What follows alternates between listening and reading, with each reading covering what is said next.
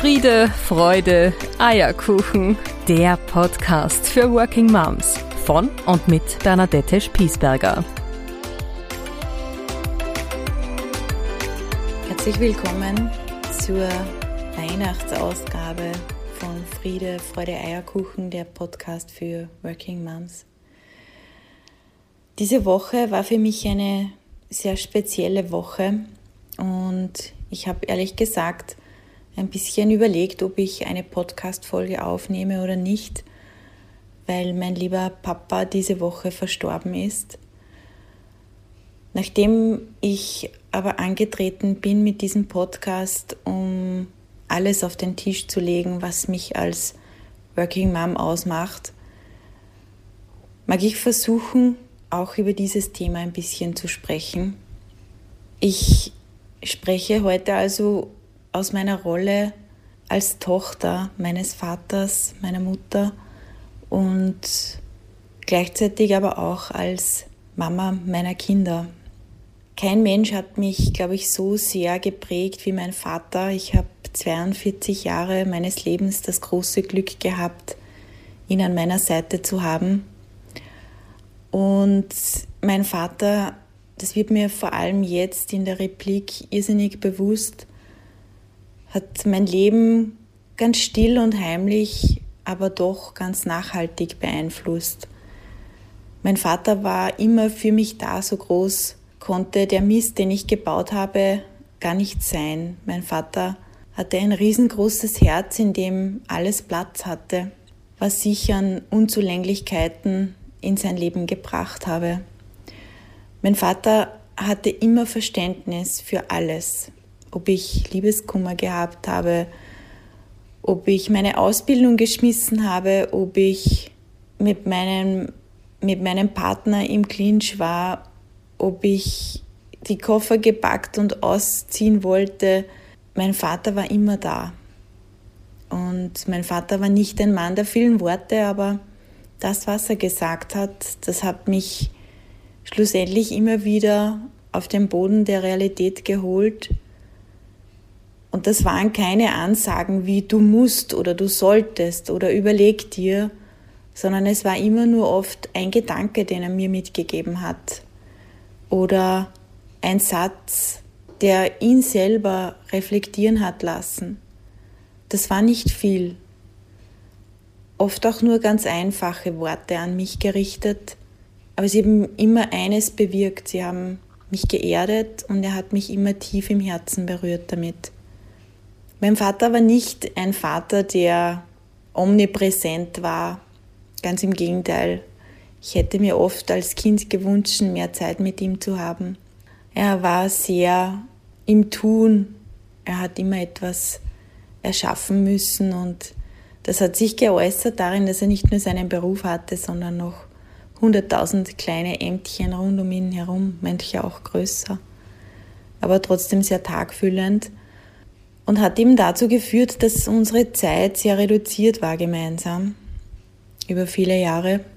Aber nichtsdestotrotz, wann er für uns da war oder für mich da war, dann hatte ich das Gefühl, dass er sehr präsent war, dass er mich in diesem Moment in den Mittelpunkt seines Daseins gestellt hat.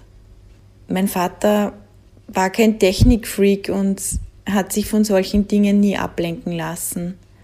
Er war auch handwerklich nicht der übergeschickteste, den es gibt auf dieser Welt. Aber nichtsdestotrotz hat er es geliebt, irgendetwas zu graben, zu schrauben, zu betonieren. Ich glaube, das ist darin begründet, dass er am Ende des Tages gesehen hat, was er mit seinen beiden Händen geschaffen hat, dass er ein unmittelbares Ergebnis dafür hatte. Mein Vater war ein liebevoller Opa für meine Kinder. Sie waren ihm zwar tendenziell ein bisschen zu lebhaft und ein bisschen zu laut, aber er hat es geliebt, einfach nur da zu sitzen und ihnen zuzusehen. Jedes Mal, wenn ich ein Baby auf die Welt gebracht habe, hat es fast nicht zusammengebracht, es zu halten aus Angst, es fallen zu lassen oder ihm weh zu tun. Er war ganz fürsorglich für diese kleinen Wesen, und hat es, als er es noch konnte, sehr, sehr gern gehabt, wenn er einfach nur den Kinderwagen schieben konnte und ihnen beim Schlafen zusehen oder wenn sie gegluckst haben vor Freude. Meine Mädels haben ihren Opa sehr, sehr lieb gehabt. Auch meine Kleinste. Es hat ein paar Momente gegeben, da hat sie sich als noch nicht Zweijährige richtig den Kasperl runtergerissen, um den Opa zu unterhalten und die beiden haben aus vollen Herzen darüber gelacht. Diese Momente sind wie Goldtropfen, wie Goldtropfen in meinem Herzen gespeichert wie kaum andere, weil sie machen mich so richtig reich.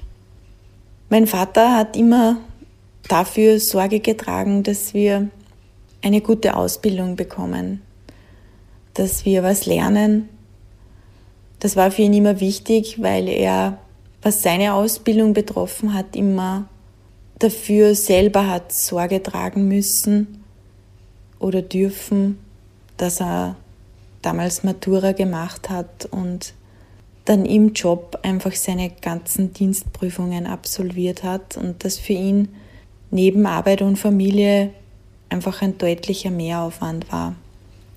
Deshalb war es ihm, glaube ich, sehr, sehr wichtig, uns hier eine solide Basis zu bieten, was für meine Eltern bedeutet hat, sich selber massiv einzuschränken. Aber ich glaube, schlussendlich war es für ihn kein Verzicht, weil er immer stolz war auf uns Kinder, was wir aus diesem Fundament schlussendlich gemacht haben und welche, welche Häuser wir darauf gebaut haben, um ein gutes Leben zu haben. All das, was ich heute habe, all das, was ich heute bin, verdanke ich zum Großteil ihm und seiner Weisheit, genau diesen Weg so einzuschlagen, wie er ihn gegangen ist. Ich habe das große Glück gehabt, diesen Abschiedsprozess mit ihm gemeinsam sehr bewusst zu leben, mit meiner Familie sehr bewusst zu leben und konnte so noch viele Stunden in den letzten Wochen mit ihm verbringen. Auch meine Kinder waren teilweise dabei, den letzten Tagen nicht mehr, weil ich mir einfach wünsche, dass sie sich den Opa so in Erinnerung behalten dürfen, wie sie ihn in ihren Herzen tragen. Als lustigen, lebensfrohen Menschen, der er immer war. Ich habe ihn in den letzten Tagen noch begleiten dürfen durch alle Höhen und Tiefen, die das Abschiednehmen mit sich bringt. Sehr viele Tränen sind geflossen aber wir haben auch noch miteinander gelacht über seinen leicht sarkastischen Humor, den er immer wieder ein bisschen mitgenommen hat und an uns getragen hat, auch in dieser Zeit. Die letzten Tage waren geprägt davon, dass ich das Gefühl hatte, dass er dieses Leben abgeschlossen hat und die letzte Seite seines Lebensbuches gefüllt war die, letzte, die letzten Worte niedergeschrieben und der Umschlagdeckel von ihm zugemacht wurde. Es gab nichts mehr zu tun, nichts mehr zu sagen, es musste nichts mehr hinzugefügt werden. Er hat ein sehr reiches Leben zu Ende gebracht. Und ich hatte das große Glück, dass ich diesen letzten Moment seines Lebens, seinen letzten Atemzug, dass ich ihn in dieses wunderschöne Licht begleiten durfte, auch wenn ich dann schlussendlich an der Tür stehen bleiben musste, weil sie für mich geschlossen bleibt und er sie öffnen und durchgehen durfte. Ich bin sicher, dort wo er jetzt ist, geht es ihm gut er hat keine Schmerzen mehr. Und ich habe dieses Bild vor Augen, das ich als Kind so in meinem Herzen gespeichert habe. Mein Papa hat Rock'n'Roll geliebt. Bill Haley war einer seiner Idole seiner Zeit. Und er hat es geliebt, Rock'n'Roll zu tanzen. Und ich habe dieses Bild im Herzen, dass er jetzt dort, wo er ist, Rock'n'Roll tanzt und einfach genießt dass sein Körper das wieder tut, was er von ihm möchte. Am Morgen nach seinem Tod habe ich mit meinen Kindern darüber gesprochen, weil natürlich auch sie diesen Abschied nehmen dürfen und sollen. Und sie haben alle drei auf ihre unterschiedliche und lebendige und unglaublich weise Art darauf reagiert. Sogar meine Allerkleinste, die es wahrscheinlich am meisten spürt, dort wo er jetzt ist, hat nur einen Satz gesagt, Opa im Himmel und ich Opa lieb. Wie kann man einen Abschied schöner in Worte fassen? Meine Kinder begleiten mich und ich begleite sie durch diese sehr emotionale Zeit, die aber gleichzeitig so wunderschön ist, weil ich so dankbar bin im Herzen. Ich habe meinem Vater in diesem Jahr, wo ich immer schon geahnt habe, dass wir es nicht gemeinsam zu Ende bringen, für alles vergeben können, was nicht gut gelaufen ist zwischen uns.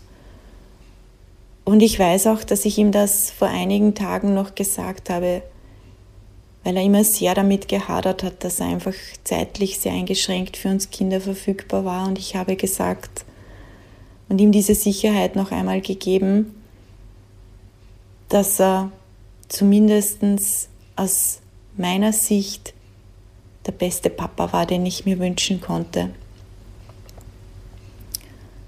Als Eltern hat man immer den Anspruch, das Beste für seine Kinder zu tun und das ist es schlussendlich mit, mit dieser Intention steht man jeden Morgen auf und tritt an, Eltern zu sein. Aber wenn ich eines gelernt habe mit dem ersten Tag als Mama, dass man als Eltern nie perfekt ist. Ganz im Gegenteil. Dass man durch die Kinder erst all seine wunden Punkte und all seine Unzulänglichkeiten veranschaulicht bekommt und vorgeführt bekommt wie von keinem anderen Menschen im Leben. Und dass man sich als Eltern diesen Unzulänglichkeiten stellen muss, um sie zu heilen für die Kinder und mit den Kindern. So gehen wir gemeinsam als Familie durch diese Zeit, getragen auch sehr stark von der Energie meines Mannes, der an meiner Seite steht und dem ich unendlich dankbar bin, dass ich mich an seine Schulter lehnen kann, weil ich gerade nicht den Boden habe zu stehen, weil ich traurig bin im Herzen, dankbar bin im Herzen und weil diese Konfrontation mit dem Tod natürlich auch eines mit sich bringt, nämlich dass man sich selbst mit seiner eigenen Endlichkeit auseinandersetzt und sehr vieles stelle ich gerade in Frage, was ich so in meinem Alltag tue, worüber ich mich aufrege, weil es so wertlos ist, weil es einfach am Ende nicht zählt, weil am Ende nur eines zählt. Und das ist die Liebe und die Geborgenheit die wir füreinander haben. Und ein bisschen schließt sich hier jetzt auch der Kreis mit Weihnachten, weil es an Weihnachten so viele Streitereien gibt, so viele Machtspiele gibt, so viele Unnötigkeiten gibt, die wir alle nicht brauchen, weil es nur darum geht, in Liebe miteinander zu sein. So sage ich dir, liebe Working Mom, dieses Mal aus einem Herzen voller Trauer, voller Dankbarkeit und voller Demut frohe Weihnachten. Ich wünsche dir viele schöne Stunden im Frieden mit deinen Lieben. Lass einmal das Working draußen.